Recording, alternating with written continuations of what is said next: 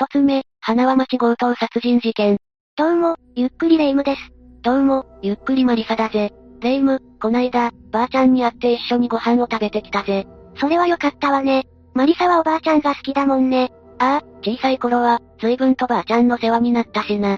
恩返しに食事代を出したら、ばあちゃんも涙ぐんでいたぜ。それは素晴らしいことだわ。褒めてくれるのは嬉しいんだが、当たり前のことじゃないか。世話になった人にお礼をするのは当然だぜ。悲しいけれど、恩をあだで返すという言葉もあるわ。これを体現するような悪人も、世の中にはいるものよ。頭では理解できるが、そんな奴が本当にいるのか？お世話になった祖母を殺害して逮捕された人物がいるのよ。しかもその人物は当時未成年で、福島県で初の特定少年となったわ。なんだって、それは許せないな。まずは事件の概要から説明していくわね。事件が発生したのは、2022年2月10日未明だったわ。随分と最近の事件なんだな。被害者となったのは、当時75歳の菊池花子さんだったわ。彼女は福島県東白川郡花輪町で、独身の長男と暮らしていたのよ。山奥の平屋だから、静かな暮らしだったでしょうね。穏やかな暮らしが目に浮かぶぜ。そんな女性が殺害されてしまったのか ?2 月9日、菊池さんは長男と夕方に食事をとったわ。長男は深夜に仕事があったから、10日の午前0時頃に仕事に行ったのよ。そ、その間に事件が起きてしまったのか？そうなのよ。長男が帰宅すると、菊池さんは血を流して倒れていたの。菊池さんはすでに死亡していて、警察は殺人事件として捜査を始めたわ。急展開が過ぎるぜ。一体、どいつがそんなひどいことをしたんだ？犯人が逮捕されたのは、事件発覚から約1ヶ月後だったわ。逮捕されたのは当時19歳の鈴木圭人で、彼は菊池さんの実の孫だったのよ。強盗目的で菊池さんの家に侵入したと話したわ。お金のために、自分のおばあちゃんを殺したのか。その通りよ。信じられないぜ。鈴木はどうしておばあちゃんを殺したんだ理由によっては、いや、どんな理由があっても許せないぜ。それを知るために、次は鈴木のことを話していくわね。頼むぜ。鈴木は2002年に、3人兄弟の2番目として生まれたわ。でも、小学5年生の時に両親が別居してしまっているわね。その後、両親は2015年に離婚しているわ。多感な時期に両親が離婚したんだな。ええ3人の子供たちは全員、母親に引き取られたわ。一人で子供3人を育てるのは大変じゃないか？両親が揃っていても大変でしょうね。そのせいなのかは不明だけど、鈴木は中学卒業後に就職したわ。茨城県の会社で、建築板金の仕事を始めたのよ。真面目に働いていたのか？働きぶりは不明だけど、結局は退職して実家に戻ってきてるわ。人間関係がうまくいかなかったみたいね。その後は、技術を活かして、実家近くで建築板金業をしていたわ。なんだかんだで働いてはいたんだな。働いていた会社では、真面目に仕事をして無遅刻無欠勤だったそうね。そして、鈴木は建築板金業で独立したのよ。母親と一緒に暮らしてはいなかったけど、鈴木は月平均で40万円を稼いでいたわ。そこまで稼げるなら、生きていくには十分じゃないか。経費も税金もかかるけど、それを差し引いても十分に暮らしていける金額ね。でも、鈴木の生活は月40万の稼ぎじゃ足りなかったのよ。まさかだが、浪費癖があったのか？そうなのよ。鈴木は独立してから、高級車やブランド品にこだわるようになったの。小規模ではあっても社長だから、見栄を張ったのかもしれないわね。それに、趣味の車の改造でも散財していたのよ。だが、いくら社長でもない袖は触れないぜ。そのお金はどこから出てきたんだ？鈴木は借金をしていたのよ。派手な暮らしと収入のバランスが取れなかったのね。そして、その借金の相手が菊池さんだったの。おばあちゃんからお金を借りていたのか。鈴木は菊池さんのお金で運転免許証を取らせてもらったわ。さらに2022年1月20日には、交際相手と一緒に菊池さんの家を訪ねているの。もちろん、要件は金の無心だったわ。とんでもない話だな。彼女の前でおばあちゃんにお金をねだったのか？この時は、彼女が妊娠したから検査費用が欲しいと話したそうね。情けないにも程があるな。高級車もブランド品も型なしだぜ。その辺の感覚は鈴木にしかわからないわね。鈴木という男についてはよくわかったぜ。だが、どうして菊池さんを殺害することになったんだ？きっかけは、鈴木が茨城から地元に戻ってきた頃に起こったわ。鈴木が運転免許証を取得したのはこの頃だったのよ。まさか、そのお金を出してくれたから金があると考えたのか？少し違うわね。免許取得後に、運転できない菊池さんを連れて、鈴木は銀行に行ったのよ。菊池さんは口座からお金を下ろす予定で、鈴木は付き添いね。免許取得の費用を出してもらったんだから、当然だな。そして、鈴木は菊池さんの ATM 操作を手伝ったわ。そこで、菊池さんの口座の中にある預金額を知ったのよ。なるほどな。だが、それは社長になる前のことだよな。ええ鈴木が独立したのはその後のことね。でも、派手な生活の裏で、鈴木は菊池さんから十数万円の借金をしていたわ。逮捕後の鈴木の話によると、車や仕事道具に出費し管理ができなかった。ばあちゃんには甘えているところがあっただそうね。甘えるのは結構だが、いい年してお金を無心するのは違うぜ。菊池さんもそう思ったのかもしれないわね。事件が起こった2022年1月、ついに菊池さんはお金の無心を断ったのよ。鈴木は車の修理がしたかったようね。ずるずる貸し続けてもいいことはないからな。これで鈴木が行動を改めてくれればいいんだが、そうはならなかったんだな。ええ鈴木は菊池さんの口座残高を覚えていたからね。借金を断られた鈴木は盗むしかないとすぐに思ったそうなの。鈴木の考えが理解できないぜ。だが、実行に移してしまったんだな。話は事件が発生した2022年2月10日に戻るわ。菊池さんと同居していた長男が出勤した後だよな。鈴木はこの後に侵入したんだな。ええ鈴木はレンタカーを使用して菊池さんの自宅に向かったわ。そして、菊池さん宅の近くに車を止めたのよ。玄関先にいる犬が吠えるのを避けるためだったわ。随分と手が込んでいるんだな。ええ鈴木は入念な準備をしていたのよ。黒い服に手袋を用意して、鉄パイプまで用意していたの。おいおい、どうかしているぜ。鈴木は、菊池さんの家の駐車場も確認しているわ。軽トラがないことから、長男がいないことを確信したのよ。菊池さんは車を運転できないからな。そこまで確認してから、鈴木は家に侵入したのか。ええ鈴木は玄関を避けて、窓から侵入したわ。菊池さんが寝ている部屋を避けようとしたのよ。でも、鈴木の知らない間に、菊池さんは寝る部屋を変えていたわ。鈴木が侵入した部屋は、現在の菊池さんの寝室だったの。菊池さんは気がついたのか？その時、菊池さんは寝室で寝ていたわ。でも、侵入者には気がついていたのよ。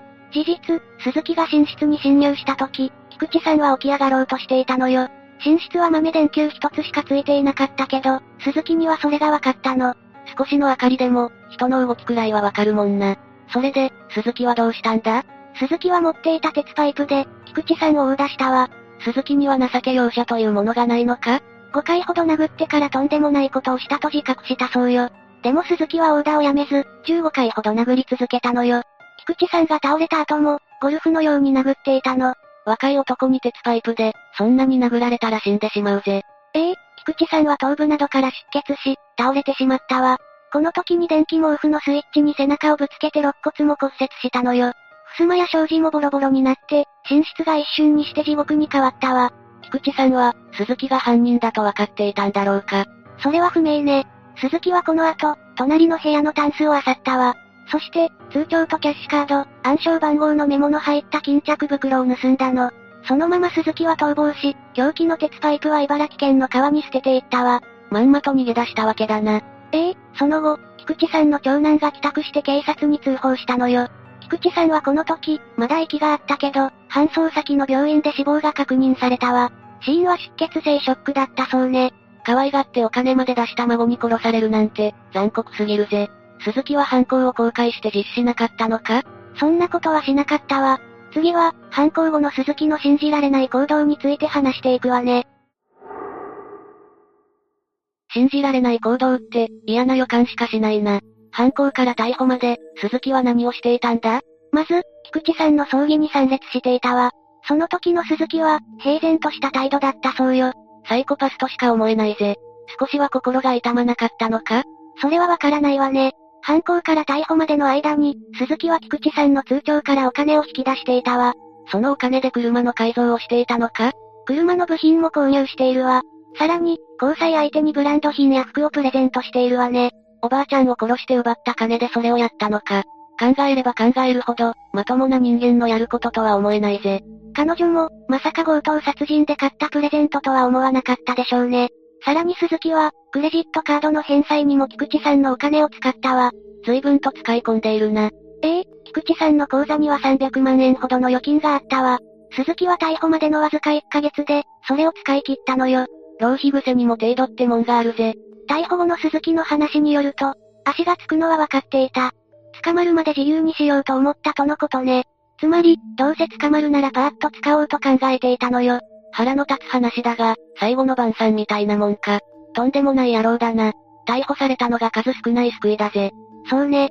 鈴木は事件の約20日後の3月1日に逮捕されたわ。菊池さんのキャッシュカードからお金を下ろしたら、そうなるよな。ええ最初は窃盗の容疑で逮捕されたのよ。その後、鈴木は犯行を自供し、強盗殺人で再逮捕されたわ。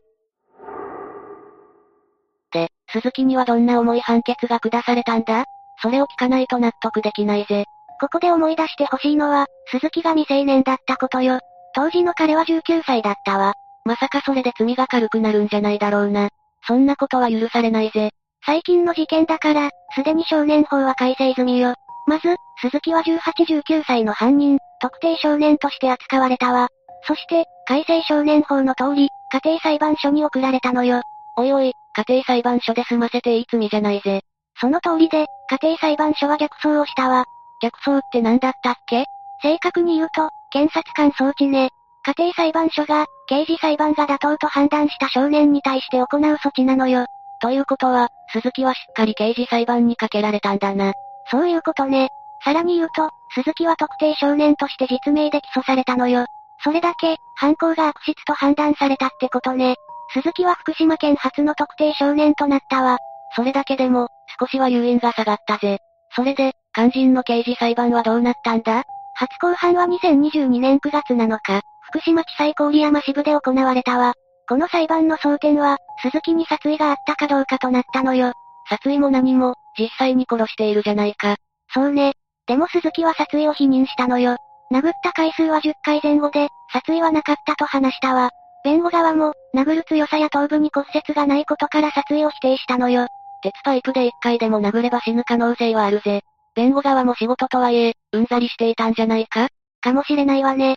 裁判中の問答では、どんどん鈴木のボロが出てきたのよ。まず、鈴木は取り調べで殺意を認めていたの。なのに、裁判では急に殺意はなかったと主張したわ。鉄パイプはガラスを割るために持って行ったとも話したわね。言ってることがまるで違うじゃないか。犯行後、スマホで事項について検索していたことも判明したわ。これについては、自分がどうなるかを知りたかったそうね。祖母の葬儀に平然と出席して、事項について検索か。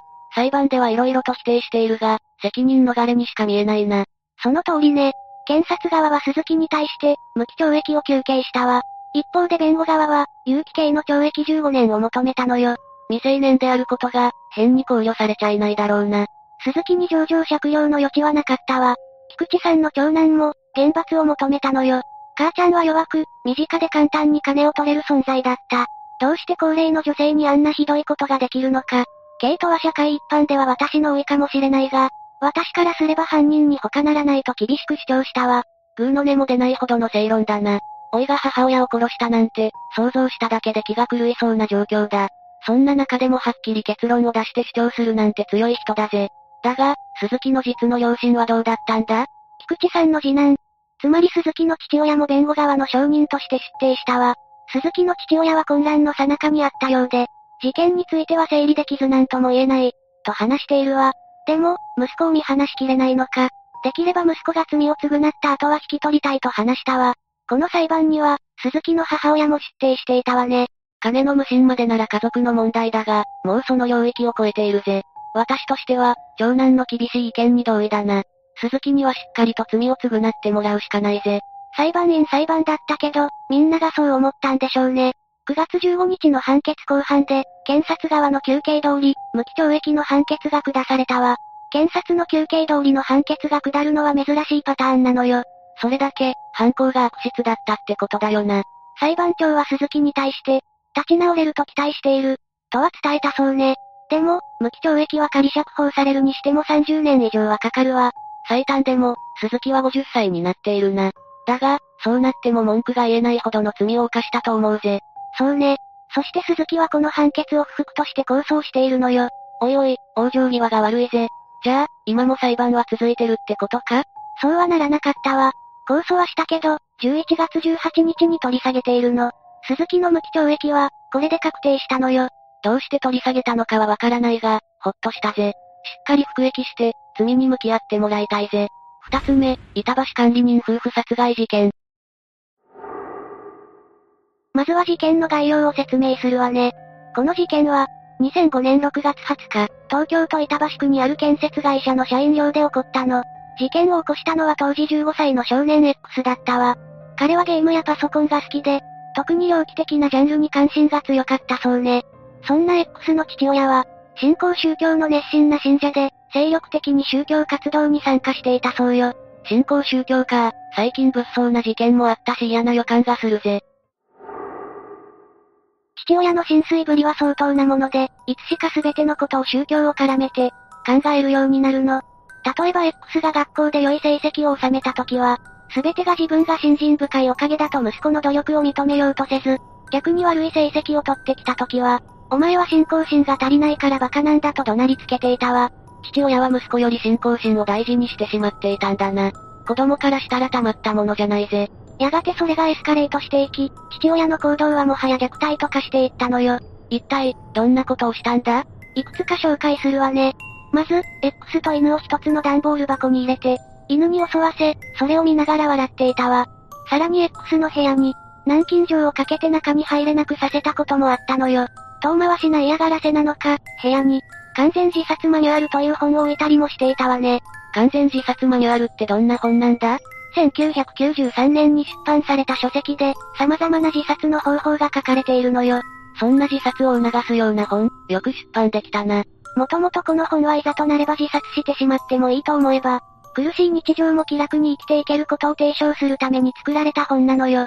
そんな本をまだ幼い息子に与えるなんて狂った父親だぜ。ええ当然 X はこの本を見てショックを受けたでしょうね。でも父親の異常な行動はこれだけでは終わらなかったわ。これ以上にひどいことなんてあるのか ?1997 年頃から父親は自分の仕事を X に押し付けるようになったわ。父親は社員寮の管理人をしていたのだけど、そこの掃除や食事の用意を、X にさせていたのよ。この時 X はまだ小学5年生だったわ。まだ子供じゃないか。仕事を押し付けた父親は何をしていたんだ？父親は小学生の X に仕事をさせ、自分は趣味のバイクやパソコンに没頭していたわ。それにもかかわらず X が勉強に手をつけないと、押し入れに閉じ込めたり、ゲームを取り上げたりしたのよ。さらに X が大切にしていたもらい物のおもちゃを破壊してしまったわ。壊れたおもちゃを見た X は父親に大きな怒りを持つようになるのよ。こんなの誰でも起こると思うぜ。X の怒りは収まることがなく、2004年9月頃には父親に対する殺意を抱くようになるわ。父親はそのことを知ってか知らずか、相変わらず X に対する罵倒を続けていたわ。息子にひどいことをする父親を見て、母親は何もしなかったのか？父親の態度は息子だけではなく母親にも及んでいたわ。母親は常に仕事で忙しく、夫が散々な正確なこともあってか、いつしか死にたい。と口にするようになるの。この言葉は生活の中で何度も呟かれていたそうよ。母親なら息子を守るために立ち上がってほしいぜ。だが、そう思う気力もなくなるほど追い詰められていたのかもしれないな。2004年12月ついにある事件が起きたの。中学3年生になった X が、無断で空き家に侵入し、警察沙汰に発展してしまったのよ。人が住んでいない家に入ってもそんなに大ごとになるのか？もちろん空き家でも不法侵入に該当するわ。問題なのは事件そのものよりも、その後両親の X に対する扱いがひどくなったことなのよ。土日や長期休みには X を強制的に働かせ、仕事量は年々増えていったわ。普段は冷たく当たるくせに、仕事の時だけ都合のいい扱いをしたんだな。自分だったら家出してしまいそうだぜ。そうね、X も日に日に両親への恨みを募らせていったわ。2005年3月に、X は中学を卒業し4月から工業高校に入学したの。高校入学後は寮での仕事をこなしつつ、家と学校を行き来する生活を送るようになったわ。高校の授業も大変なのに、家の仕事もしなきゃいけないのか。家を出て一人暮らしすればまた人生が変わったかもしれないな。そんな日々が続いたある日、突如事件が起きてしまったの。同じ年の6月19日、機嫌の悪かった父親がお前は工業高校だから俺より頭が悪いと言って、X の頭を押さえつけながら罵声を浴びせていたわ。これに反発した X は、父親に対して不満を上げ反論したのよ。X は長年の恨みからついに我慢ができなくなり、殺意が爆発してしまったそうよ。X は父親を殺害することを決め、眠っている父親の元に向かったわ。そして6月20日の早朝、X は鉄アレイと包丁を持って父親の寝室を訪れたのよ。寝室のドアを開け熟睡している父親に近づくと、持っていた鉄アレイで撲殺したわ。ついに手を出してしまったんだな。X はそれからどうしたんだ？殺害には成功したけど、X はその後のことを考えていなかったわ。そんなタイミングで、異変を感じて部屋に来た母親と鉢合わせてしまったのよ。X は殺害現場を見られてパニックになったわ。でも、母親の口癖だった。死にたいという言葉を思い出してしまうのよ。まさかとは思うが、それで母親も殺害したのか？そう、X は母親に対し死にたいなら殺してしまおうと考えたそうよ。X は持っていた包丁を使って母親に襲いかかり、めった刺しにして殺してしまったわ。父親だけではなく、母親もめった刺しだなんて、X は母親も恨んでいたのか？それはわからないのよ。X は母親を殺した動機について、いつも死にたいと言っていたからと答えているから、母親に対しては父親ほど恨みを持っていないと考えられるわ。もしかしたら父親にひどいことをされていた母親を、解放してあげたいという気持ちがあったのかもしれないわね。このようなかわいそうだから殺す動機は相手的殺人と呼ばれるわ。そうだとしたら、とても歪んだ愛情だな。子供による親殺しは、片親だけがターゲットでも、同時にもう片方や他の家族も殺害してしまうケースが多いのよ。それはどうしてなんだ？助けてくれなかった恨みか？恨みのあるターゲットと仲良くしていただけで、殺害対象に入ることもあるみたいね。また犯罪心理学では、母親に対しては特に、加害が激しくなる傾向があると言われているわ。これは単に殺害欲求だけではなく、葛藤の表れだそうね。母親の精神的な呪縛から逃れたい衝動から来ているということね。それなら X が母親をめった刺しにしたのも、その心理のせいかもしれないな。本当は恨んでいたかもしれないし、真実は X にしかわからないわね。それで、犯行後の X は何をしたんだ？両親を殺害した X は、現場となった寝室に都市ガスを充満させたの。なぜ都市ガスを充満させるんだ？一酸化炭素中毒に見せかけるにしたって、二人とも出血しているから無理だぜ。X の考えはもっと恐ろしいものよ。室内にガスを充満させ、スプレー缶を乗せた電気コンロにタイマーを繋いで簡易的な次元爆弾を作ったのよ。爆発させて燃やせば殺人の証拠を消せると思ったのか。自分の実家にそこまでするなんて、相当恨みは強かったんだな。その通りね、爆弾のタイマーを設置した X は服を着替えて、現場から離れていったわ。その後時間通りに発火した装置が室内の都市ガスに引火し、大きな爆発が起こるの。そんな爆発が起きたら、周りに住んでいる人も危ないんじゃないか？ええ周辺住民もすぐに通報し、駆けつけた消防と警察によって現場は無事鎮火したわ。そして警察が現場検証を行ったところ、家の中から両親の遺体が見つかったのよ。早めに火が消し止められてよかったぜ。遺体が残っていたなら、殺害の痕跡も残っていたんじゃないか？ええ警察は遺体に残った傷を見てすぐに殺人と断定し、捜査本部を設置することになったわ。捜査の中で、被害者の夫婦と、同居していたはずの長男 X が行方不明になっていることが判明したの。現場から X の血痕がついた衣類が発見され、外部から侵入した形跡がないことも確認されたわ。これらの状況証拠によって、X が事件に関与していると見て行方を追ったわ。部屋を爆発させてもそれだけの証拠が見つかるなんて、警察の捜査力は本当。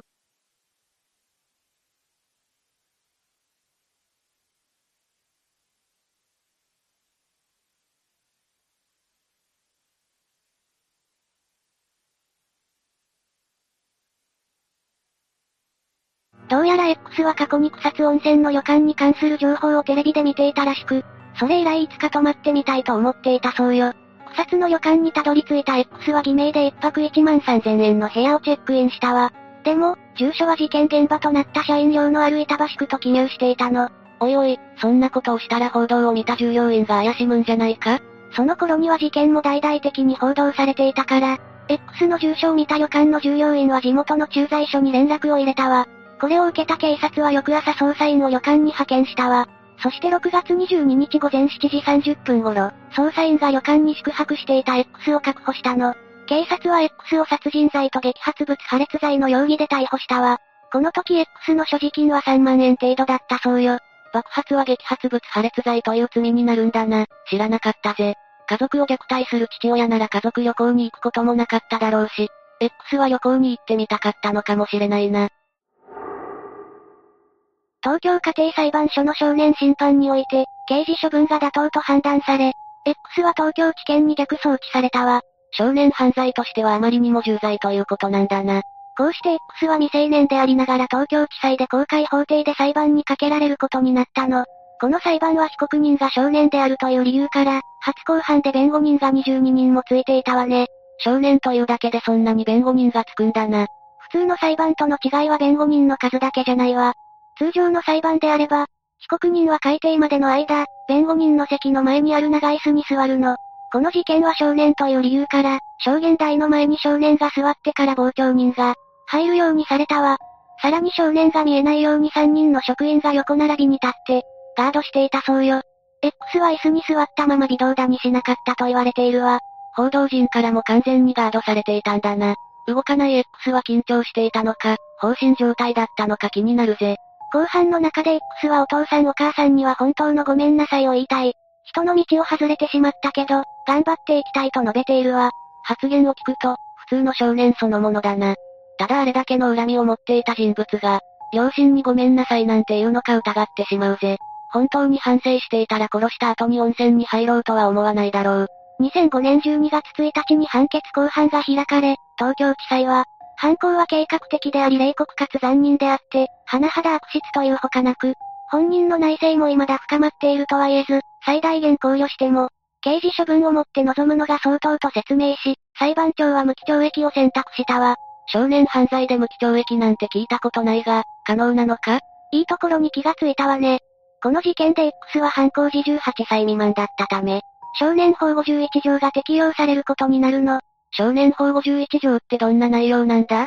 少年法51条は罪を犯すとき18歳に満たない者に対しては、無期刑をもって処断すべき時であっても有期の懲役、または禁錮化することができるという法律よ。またこの場合においてその刑は、10年以上15年以下において言い渡すと定められているの。じゃあ X も無期懲役じゃなくて、最大懲役15年になるということか。ええ東京地裁は結果的にこの法律に基づいて、X に懲役14年を言い渡したわ。判決を不服とした弁護側は東京高等裁判所に控訴しているの。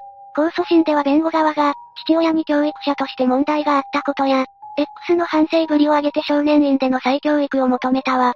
父親に問題があったことは同意するが、X に反省があったのかどうかは事件当時の行動からはわからないな。とはいえまだ10代の少年だし、裁判所はどう判断するんだろうな。控訴審の判決公判は事件が起きてから2年半後の、2007年12月17日に行われたわ。そこで東京高裁は弁護側の主張を聞き入れ、一審判決を破棄して懲役12年の実刑判決を下したのよ。この判決を受けた弁護側、検察側双方から上告する意思はなかったわ。無期懲役から懲役12年って随分短くなったんだな。三つ目、広島県広島市妻殺害事件。まずは事件の概要から説明するわね。これは2021年4月30日に発生した事件ね。被害者は広島県広島市に暮らす、当時80歳の村竹伊勢子さんだったわ。夫とは仲良しで、ご近所ではおしどり夫婦として有名だったの。その年になってもおしどり夫婦とは、羨ましいものがあるぜ。近所に住む人は、夫の勤務先に訪れる伊勢子さんを見かけたこともあって、いつも一緒にいると言っていたわ。それに体を悪くした伊勢子さんを、夫が付き添って歩く練習をしているのも見ていたのよ。とても素敵な夫婦だな。ところで夫はいくつだったんだ？夫は事件当時72歳で、伊勢子さんより8歳下だったのよ。二人に子供はいなかったけど、以前は夫婦で釣りに出かけたりしていたわ。お向かいさんの孫が遊びに来た時には、伊勢子さんがおもちゃをあげたりしていたのよ。優しい人だったんだな。夫婦は周りとの交流も多そうだ。お向かいさんは、夫と飲みに行くこともあったのよ。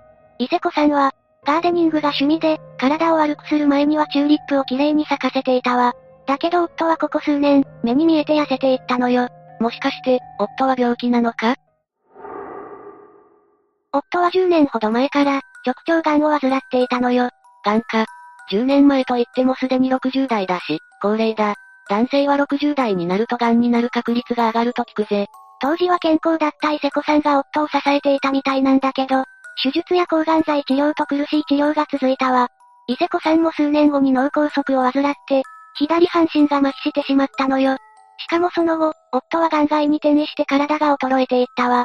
献身的に支えていた妻が、今度は介護される立場になったということだな。立て続けに病気が続いて、大変な暮らしだっただろうな。それに左半身の麻痺は、通常の暮らしにも苦労すると思うぜ。半身麻痺だと、手足を動かせなくて歩きづらかったり、物を落としてしまったりするわね。程度にもよるけど、うまく食べられなかったりろれつが回らなかったりと、日常生活に介助が必要だわ。夫も癌を患っているんだし、さすがに介護施設に、入所することを考えたんじゃないか？実は伊勢子さんは骨折までしてしまい、歩くことができなくなったのよ。それで長期の入院をしていたわ。麻痺の影響で転倒してしまったのか？高齢になると骨が脆くなって、簡単に骨折してしまうし、怖い話だぜ。なおさら、介護施設に入らないと大変じゃないか？そうなんだけど、伊勢子さんは介護施設を断ったのよ。他人に迷惑をかけたくないという理由だったわ。そういう人は多いよな。それじゃ夫がずっと一人で介護していたのか？でも、夫自身にも病気があるから、通院しながらの介護生活だったのよ。事件の前には伊勢子さんは腰も悪くなって、夫が1日6回座薬を入れていたわ。お互いに高齢者だし、その苦労がはっきりと想像できるわね。伊勢子さんも思うように動けないし、大変なことだったと思うぜ。それでも夫は献身的に伊勢子さんを支えたのよ。自分の病気の痛みについては話しても、介護の愚痴は決して言わなかったわ。妻のことをとても大事に思っていたんだな。でも、そんな夫にも限界が来たわ。心身ともに疲れ果てた夫は、事件当日の朝に、伊勢子さんに今日、死ぬかい？と尋ねたのよ。この時もう伊勢子さんは、会話もままならない状態だったけどいいよと返事をしたわ。そばで弱っていく妻を見ているのも、相当辛かったんだろうな。脳梗塞になってから事件までの間に、伊勢子さんも弱ってしまったんだな。そうなのよ。夫が自分も死ぬと告げると、伊勢子さんは静かに頷いたわ。夫はマフラーで伊勢子さんの首を絞めたんだけど、彼女は抵抗しなかったのよ。なんて悲しい事件なんだ。夫はその後、自殺してしまったのか？夫は首を吊ったり、カッターを使ったりしたけど、自殺はうまくいかなかったわ。なかなか、自殺も難しいもんなんだな。夫は助かったのか？夫が自殺に苦戦している時、ちょうど知人女性二人が自宅を訪問したのよ。女性は伊勢子さんや夫の返事がないことを不審に思って通報したわ。駆けつけた警察が家に入ると、亡くなった伊勢子さんと手首を怪我した夫を発見したのよ。知人女性たちは、ショッキングな現場を目の当たりにしてしまったんだな。夫である村竹哲也は、怪我をしていたため入院することになり、退院後に逮捕されたわ。承諾殺人の罪に問われたけど、村竹哲也はすぐに罪を認めたのよ。承諾殺人って、あまり聞いたことがない言葉だな。承諾殺人は、相手の同意を得て行う殺人なのよ。厳しく罰せられるけど、通常の殺人罪とは刑期の長さなどに違いがあるわね。殺人罪は死刑または無期、もしくは5年以上の懲役だったよな。ええ承諾殺人の場合は6ヶ月以上7年以下の懲役、または禁錮になるわ。結構、違いがあるんだな。村竹哲也はどうなったんだ？それからすぐに裁判が開かれ、法廷に現れた村竹哲也は、車椅子だったのよ。拘置所では点滴にも繋がれていたわ。それほど弱った状態での裁判だったんだな。拘置所では涙を流しながら、お互いに体力もなく、限界だったと話しているわ。それに二人で行く予定だったのに、すぐに行けなかったことを謝りたいとも話していたのよ。愛する妻と一緒にいたいが、愛だけではどうにもできないことだったんだろうな。妻を支えたかったが、できなかったんだな。施設という選択肢もあったけど、自分で何とかしたかったんだと思うわ。広島地裁は懲役3年、執行猶予4年の有罪判決を言い渡したわ。裁判官は組むべき点があり、強く非難することはできないと述べているわね。これにはみんな納得だろうな。伊勢子さんは衰えていき、精神的にも落ち込んで、死にたいと漏らすようにもなっていたわ。それについて裁判官は承諾があったとはいえ、人を殺害する行為は決して許されるものではないとしたのよ。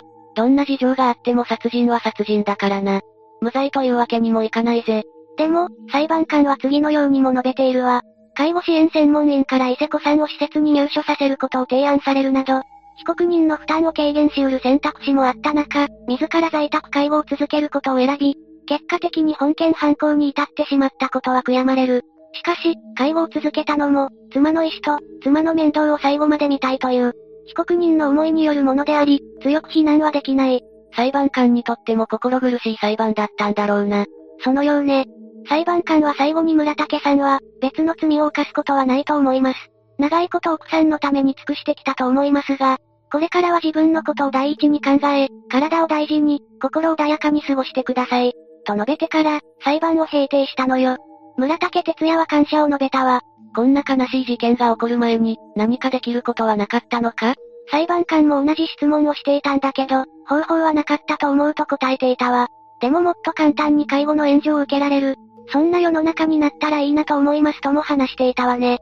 この高齢化社会では、なかなか難しい話だな。社会が協力し合わないといけないが、簡単なことではないぜ。感染症の拡大もあった時期だし、人との関わりが薄れてしまったことも原因だな。実際に感染症のせいで村竹夫婦が住む町では、交流が減ってしまったのよ。世界中がそうだろうな。特に小さな町や、高齢者が多い地域では仕方のないことだぜ。いろいろな要因が重なって起きてしまった事件なんだな。それでは最後に事件をまとめるわね。頼むぜ。この事件は2021年4月30日に、広島県広島市にある村竹夫婦の自宅で発生したわ。二人は近所の人が口を揃えて言うほどのおしどり夫婦で、この事件には誰もが衝撃を受けたのよ。知人らはこの二人に、何があったのかと、事件当時に真相解明を求めていたわ。夫婦の仲睦まじい姿を見ているんだから、当然だぜ。そんな夫婦の家に、警察官やパトカーが押し寄せてきたらびっくりするよな。警察が駆けつけた時、伊勢子さんはすでに亡くなっていたわ。八つ下の夫、村竹哲也は手首に怪我を負った状態だったのよ。夫は癌を患いながらも、脳梗塞で左半身を麻痺した伊勢子さんを懸命に介護していたわ。伊勢子さんも当初は健康で、先に癌を患った村竹哲也を献身的に支えていたんだよな。健康とは言っても事件当時、村竹哲也は72歳。伊勢子さんは80歳だったのよ。村竹哲也は癌を患った10年前の時点で60代で、すでに高齢だったわ。しかも、伊勢子さんは退院後、骨折して歩けなくなってしまったんだよな。村竹哲也はそれを受けて、とても落ち込んでいたみたいね。伊勢子さんが他人に迷惑をかけたくないと介護施設を断ったことから、老老介護になってしまったわ。伊勢子さんの気持ちもわかるぜ。村竹哲也も自分でどうにかしたかったんだろうな。これまで過ごしてきたように、二人で支え合っていくのが理想なのはわかるぜ。だけど世界的な感染症の拡大で近隣住民との関わりも減ってしまったのよ。衰える体に病気、そして介護疲れが重なって、ついに限界が来てしまったわ。伊勢子さんに承諾を得て、承諾殺人に至ってしまったというわけだな。今日死ぬか？と尋ねた村竹哲也に、すでにうつろで、話すこともままならなかった伊勢子さんはいいよと言ったわ。体が病気で弱り、衰えていく姿を見るのは、お互い辛かっただろうな。心中する道を選んだ二人だけど、村竹哲也は自らの命を絶つことに失敗したわ。タイミングよく、知人女性二人が訪ねてきたことで犯行が発覚したのよ。村竹哲也は承諾殺人の罪で逮捕されたわ。まさか通報した知人女性も、中で殺人が起こっているなんて、思いもしなかっただろうな。夫婦がそこまで弱っているとも思ってなかったでしょうね。実際、村竹哲也自身もかなり弱っていたわ。現に、拘置所では車椅子に、点滴まで繋がれて、全身が痛いと言っていたそうよ。拘置所にいるのは、体力的にも精神的にも、かなりきつそうだぜ。裁判はすぐに開かれ、懲役3年、執行猶予4年の判決が言い渡されたわ。裁判官は承諾があったとはいえ、人を殺害する行為は、決して許されるものではないとした一方で、組むべき点が多分にあると述べたんだよな。村竹哲也が献身的に介護をしていたのは地域住民も知っているだろうし、妥当な判決だぜ。本人もそれを認めているわ。最後まで一緒にいたかったのかもしれないわね。裁判官は最後には、これまで妻に尽くしてきた村竹哲也に、自分のために生きるよう言い残して平定したわ。村竹哲也は現在、どうしているんだ？村竹哲也は裁判が終わると入院したわ。近隣住民は夫婦のために、元気だった頃に伊勢子さんが植えた花を手入れして、今も綺麗にしているわね。その話を聞くと、夫婦の人柄の良さが伝わるぜ。村竹哲也は現在も、入院生活を送っているということか？村竹哲也は、入院したその年の秋に、息を引き取っているわ。そうだったのか。今は二人が天国で、仲良く暮らしていることを願うぜ。四つ目、埼玉小4男児殺害事件。まずは事件の概要について紹介していくわね。ああ、よろしくお願いするぜ。2019年9月17日、当時小学校4年生だった新藤良介くんが、突然行方不明になったわ。彼はバスに乗って英会話教室に行ったと思われていたんだけど、その日は教室を欠席していたのよ。思われていたってことは、英会話教室へ向かう良介くんを誰かが目撃していたってことか？ええ、良介くんの父親が英会話に行ったと証言していたわ。となると、父親の証言と食い違っているじゃないか。おかしい話よね。そして午後8時になっても、良介くんは一向に家帰ってこなかったわ。このことを心配した母親が警察に連絡したのよ。夜になっても行方がわからないなんて、家族は相当不安だっただろうな。洋介くんはまだ小学生だから、遅くまで遊び回ってる可能性も低いもんね。そうだよな。小学生が遊ぶ範囲なんてそんな広くないだろうし、夜遅くまで出歩いていたら補導されると思うぜ。家族も近所を探していたみたいだけど、洋介くんは見つからなかったわ。通報を受けた警察は、すぐさま洋介くんの捜索を開始したの。そして翌日、自宅近くの空き部屋のメーターボックスの中で、変わり果てた姿の洋介くんが発見されたわ。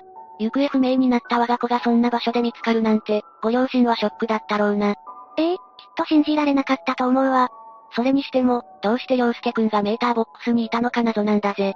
そこなんだけど、遺体には首を絞められた跡が残っていたわ。誰かが洋介くんを殺害した後、バレないように隠したのよ。そうだったのか。もう一つ謎があるんだが、父親はどうして洋介くんが英会話教室に行ったなんて嘘をついたんだ？実は、この事件の犯人は父親だったの。だからアリバイ作りのために嘘の証言をしていたのよ。なんてこった。警察による取り調べで、洋介くんの首を絞めて殺したことを白状したわ。どんな理由があって、自分の子供を殺したって言うんだ？詳しく知りたくなってきたぜ。じゃあ、その辺も含めて父親である新藤祐介の人物像を紹介していくわね。新藤は広島県呉市出身で、実家は代々続く資産家だったの。資産家ってことは、かなり裕福な家庭だったんじゃないか？その通りよ。彼の曽祖父はヤスリ業界の団体で理事長をやっていたし、父親はうどん屋の経営をしていたわ。おお、身内に理事長や経営者がいるなんてすごいじゃないか。まさにエリート一家って感じがするわね。そうだな。新藤もゆくゆくは父親の店を継いで、会社の経営に関わるつもりだったのか？うん、それが新藤本人は経営にあまり興味がなかったみたいなのよ。それよりも芸能事務所に入りたいって夢があったそうね。経営者ではなくて芸能人になりたかったってことか？ええ、新藤は中高が私立の男子校だったんだけど、その中でもおしゃれに気を使っていたと同級生が証言しているわ。なるほど、じゃあ学校でも目立つタイプだったんだな。性格はおっとりとしていたから、そこまで派手な感じはなかったわ。誰とでも分け隔てなく接していたから、優しい人物と言われていたのよ。じゃあ、事件を起こしそうな感じではなかったんだな。少なくとも、学生時代の知り合いはそう思ってなかったわ。ふむふむ、そうだったのか。そして新藤は高校を卒業後、東洋大学の社会福祉学科へ進学するわ。あれ？芸能人に憧れていたのに、福祉の道を選んだのか？芸能界って浮き沈みが激しいし、大学ぐらいは出た方がいいって説得されたのかもしれないわね。それに福祉を勉強しておけば資格も取れるし手堅いと思うわ。福祉って常に人手不足だし、働き口を心配しなくても良さそうだな。ええ親としても安心よね。それに新藤自身も大学進学で上京したことで、学校生活を楽しんでいたわ。母親からの仕送りがあったから、お金に困ることもなかったのよ。じゃあバイト代も全部遊びに使えたってわけだな。さすが資産家の息子だぜ。新藤は大学の後輩と付き合って一緒に暮らし始めるんだけど、そのうち大学へ行かなくなってしまうの。おいおい、サボり癖がついてしまったのか？その通りよ。そして新藤は、大学を除籍処分となってしまったわ。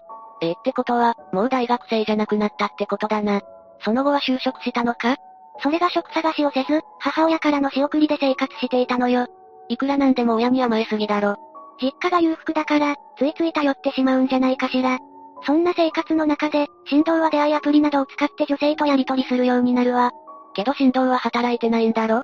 そんな男とやり取りしたい人なんていると思えないんだが。音楽関係の会社員で年収が600万円だった時期もあったと語っていたみたいね。どこまで本当なのかはわからないけどね。なんだか怪しいぜ。ちょっと嘘くさい感じがするわね。アプリで女性とやり取りするために、見栄を張っていた可能性が高いわ。女性によく見られたいって気持ちが強いんだと思うぜ。無職だと女性に相手にされないことが多いからね。アプリで女性を探す日々を送っていた振動は、10歳年上の A さんという女性と出会うわ。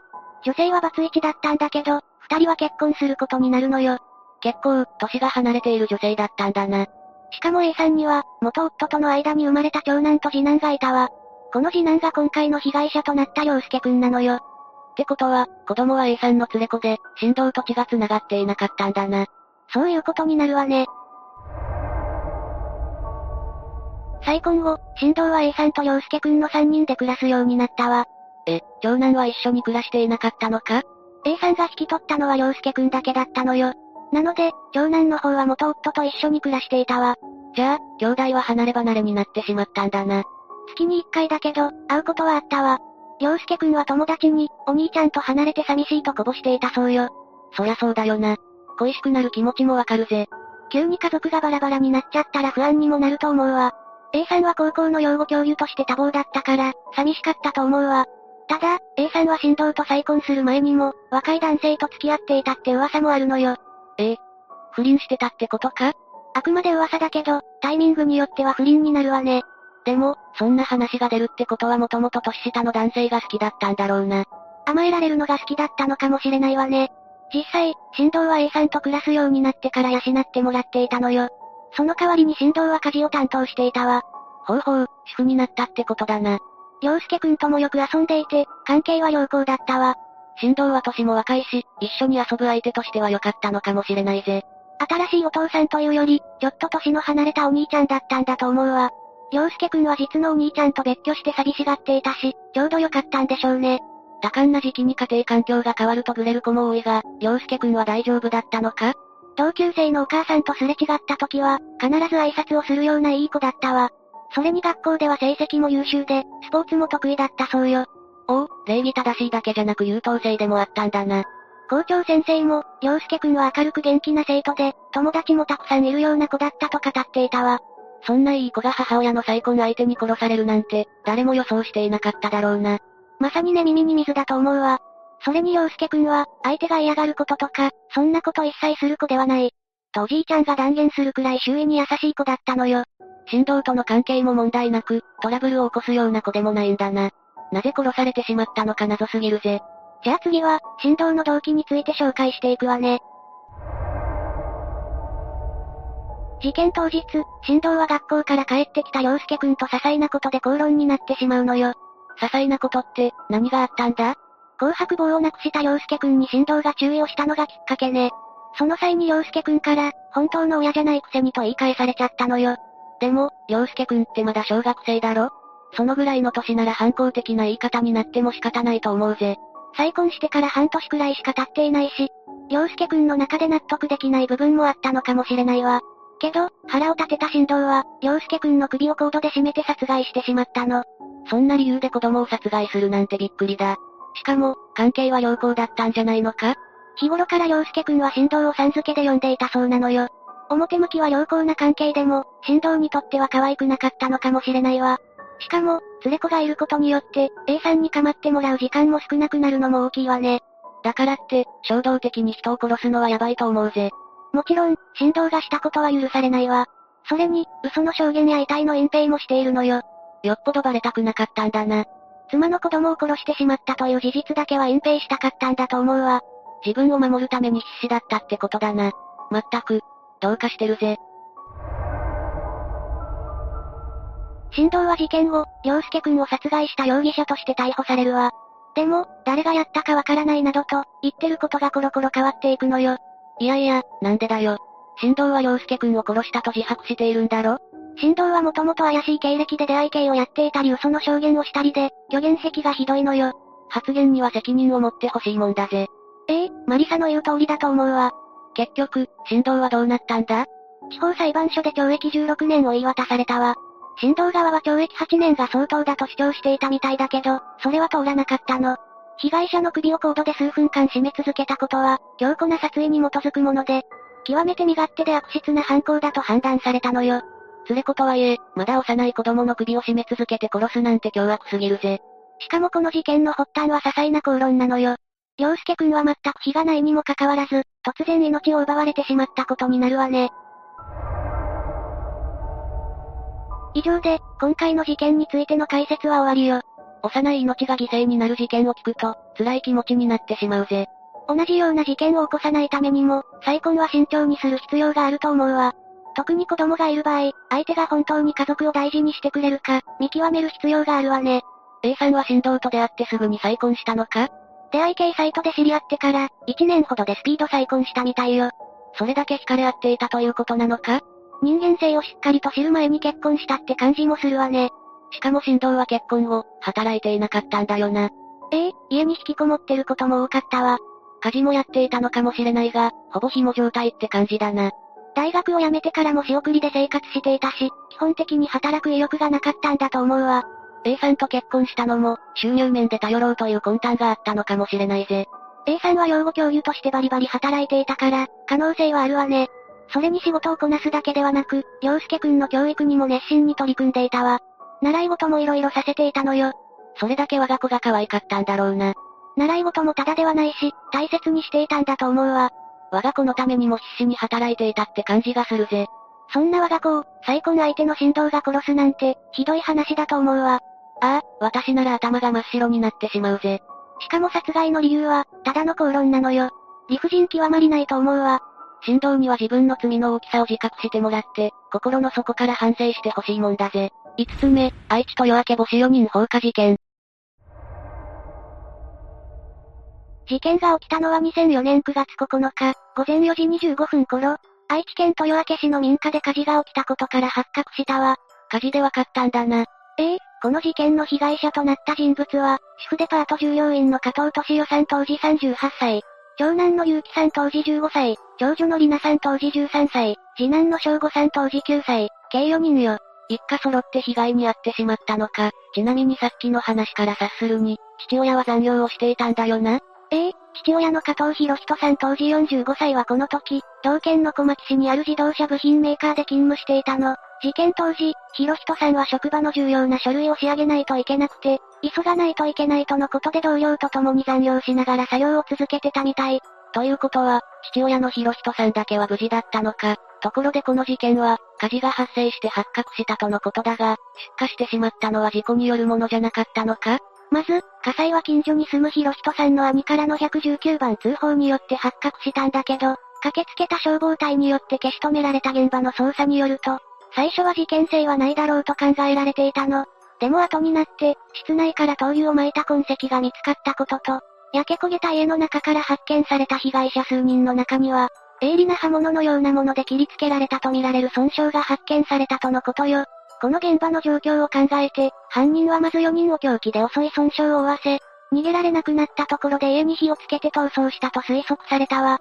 被害者を逃げられなくして火をつけるなんて、悪質な犯行じゃないか。パート従業員と言っていたが、母親の方は家にいたんだな。母親の敏代さんは、結婚を機に仕事を辞めたようだけど、ここ数年で競馬場や会社の事務として働いていたみたい。パートならそこまで遅くなることはないか。ひろひとさんは23時頃、自宅にいるとしおさんに電話で、遅くなるから先に寝ておくようにと伝えるの。この時は特に不信感などはなかったとひろひとさんは告げているわ。ひろひとさんは鍵を持っていかなかったのか？それが、彼は鍵を持って外に出るという習慣がなかったようで、帰宅が遅い時などは合鍵を特定の場所に置いてもらっていたようだったの。まだ幼い子供だっているわけだから、鍵はちゃんと持っていくべきだぜ。それで、今回も合鍵を車庫の物置に置いておくようにと電話で話しているわ。23時頃に電話があったということは、かなり遅い時間に事件が発生したんだな。そうね、ちなみに事件当時次男はテレビでサッカーの試合を見ていて、その試合が終わった23時30分頃は、いつも寝ている寝室へは向かわずに、そのままリビングで寝てしまったみたいね。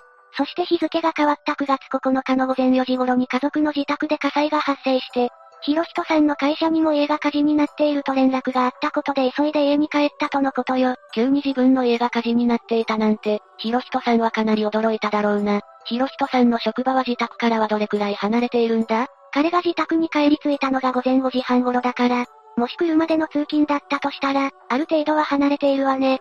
時間的に電車も通っていないだろうし、徒歩や自転車で1時間半も移動はしないだろうな。子供たちと自分の妻の安否が気になった父親は心配で泣き叫び、まだ炎が燃え上がっている家の中に飛び込もうとしたみたいだけど、消防団に止められて消火活動が始まったわ。そのまま母親と4人の子供は帰らぬ人となってしまい、次男は1階のリビングで、他の3人は2階の核心室から発見されたの。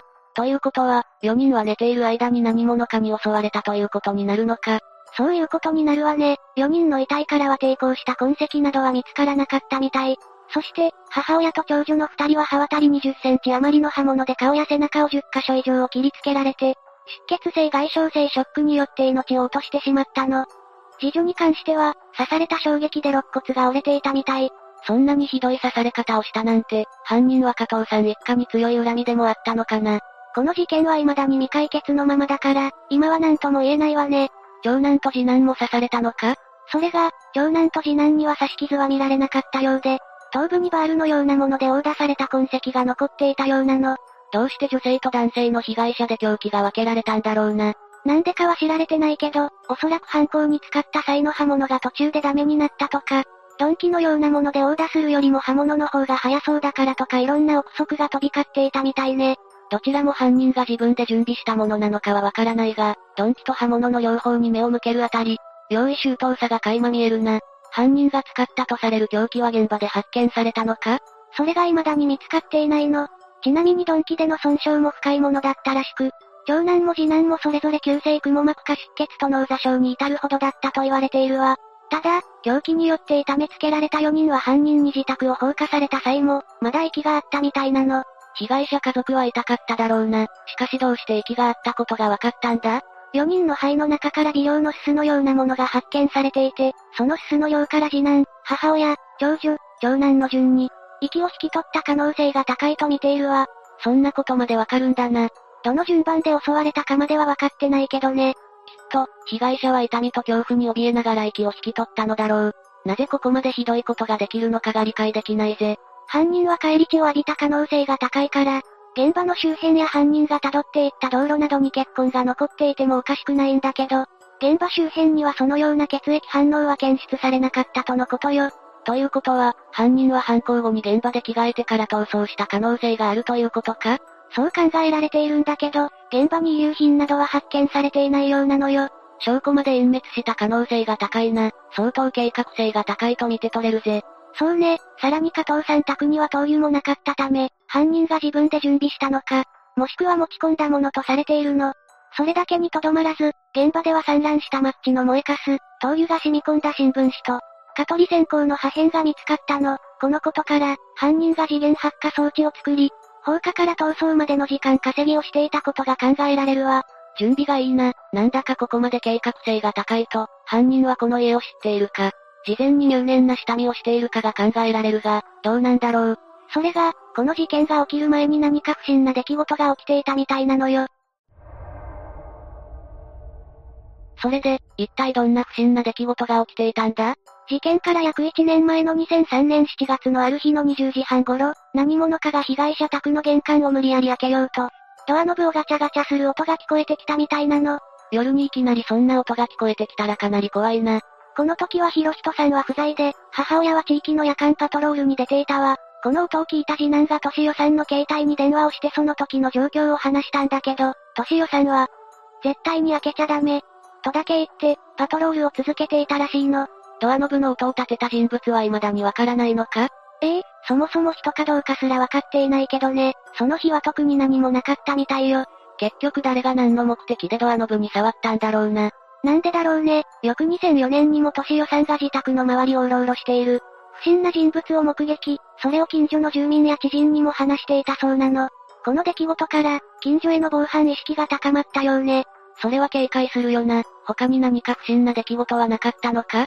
あとは、火災発生時に消火活動に参加した消防隊員の話によると、普段見かけない終わり小巻のナンバーが書かれてある車を見かけたという目撃情報もあったの。この車は30代から40代くらいの男性が運転しており、助手席には誰も乗っていなかったそうよ。その車が事件に関係するかどうかは分かってないのか？残念ながら分かってないわね。ただこの車だけじゃないの。家が火事になる直前の午前3時40分頃、現場からおよそ200メートル離れた、脇道から県道に出てきたあたりで終わり小巻のナンバーの車が目撃されているわ。どっちも小巻ナンバーだったのか。ええ加藤さん宅の地域は名古屋ナンバーのエリアだから、近隣ではないのよね。そうか、それで、事件の手がかりはもうないのか？非常に残念だけど、今のところこれだけしかなくて、警察も情報提供を呼びかけているわ。ただ、そんな中で犯人ではないかと疑われる人物がいたの。レイム、私個人の意見なんだが、真犯人かどうかは別としてこの事件で疑いをかけられそうな人物は、父親のヒロヒトさんじゃないのか？その通りよ。疑われていた人物とは家族で唯一の生存者であるヒロヒトさんだったの。それには理由がいくつかあったわ。事件当時はヒロヒトさんは残業に追われていたはずだが、どんな理由だ？一つ目の理由は、まず犯人の侵入経路がわからないままなの。玄関から入ったんじゃないのか？それがどうも違うみたいなの。まず侵入経路の一つである玄関は施錠がされていて、合鍵も年代さんが置いたとされる場所に、そのまま置かれてあったとのことよ。1階からの侵入の痕跡が他にどこにも見つからなかったことから、家族以外の犯行は不可能ではないかと推測されたの。そうか、ヒロヒトさんなら隠されてある合鍵を使って一度家に入り、犯行後また合鍵を元の位置に戻すことが可能だもんな。そして被害者宅では柴犬を飼っていたそうで、よく来訪者などが現れると吠えていたらしいのよ。でも事件当時、ペットの犬の鳴き声を聞いた人は誰もいなかったの。犬が吠えなかったということは、ヒロヒトさんが犯人だったら顔見知りだから吠えることもない。だから犯人はペットの犬がよく知っている人物に限られるというわけか。そういうことよ。そして事件当時、鎖で繋がれている犬の首輪が外されていたことがわかっているの。その首輪は、事件後に合鍵が隠されてあった車庫の車の下で見つかっているわ。犯人がよっぽど犬好きなら別として、犬の心配をする余裕があるのはヒロヒトさんの可能性が高いと踏んだんだな。ええそしてヒロヒトさんには以前からホステスの愛人がいて、その愛人と一緒になりたくて妻の年代さんに離婚を迫っていたと言われているの。ヒロヒトさんが愛人へ貢いだ金額はかなりのものだったようで、愛人との遊興費や生活費でその稼ぎはほとんど消えているわ。それはもう不倫じゃないか。子供が3人もいながら他の人を好きになっちゃいけないぜ。これにより、お金に困ったヒロヒトさんは消費者金融に手を出してしまい借金をしてしまうんだけど、この行動がヒロヒトさんの人生を大きく変えてしまうことになるわ。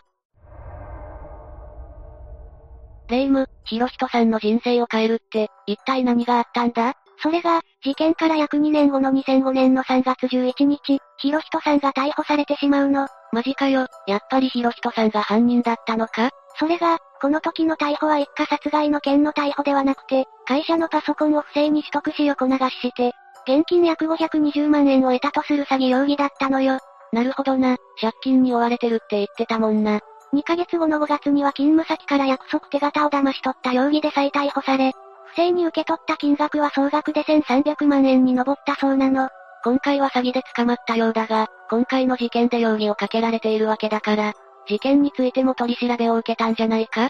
そのようだけど、嘘発見器と言われるポリグラフなどには何の反応もなく、結局詐欺容疑だけで懲役3年、執行猶予4年の有罪判決が下されているわ。そうか、ということはヒロヒトさんの容疑は晴れたんだな。ええそうね。逆にヒロヒトさんは弁護士と共にこの事件についての厳しい取り調べについて抗議しているの。ヒロヒトさんには犯人ではないと確定できるアリバイが立証されたようで、実効性は否定されるわね。自宅から決して遠くない職場にいたわけだし、職場で火災が発生したという電話を受け取っているということは、一度犯行に及んでまた職場に戻ることになるもんな。そうなのよね。他には愛人が真犯人ではないかという話も浮上したけど、女性の力で人間にあそこまで深い傷を4人分も負わせることと、さらに犯人だと裏付ける証拠も一切ないの。これによって、他に疑わしい容疑者がいないことから、事件は迷宮入りしてしまうのね。真相は闇の中か、これだけ計画性があって、さらにひどいやり方で犯行に及んでいると考えると、犯人はかなり恨みを持った可能性が高いと見て取れるな。マリサ、今回の事件は合鍵によって入られたという事例はないけど、もし自分の家族が帰りが遅くなったとしても、合鍵を外のどこかに置いておくというのはやめた方が無難よ。今日の事件の内容を聞くと、危ないことはどんなことでもやめておくべきだって分かったぜ。結局、犯人はどこから入ったのかわからないし、誰がやったのかもわかってないけど、警察は今も捜査を入念に続けているわ。目撃情報にあった車も気になるところだが、正体がわからない以上は何とも言えないな。そうね、残念だけど解決を祈るしかないわね。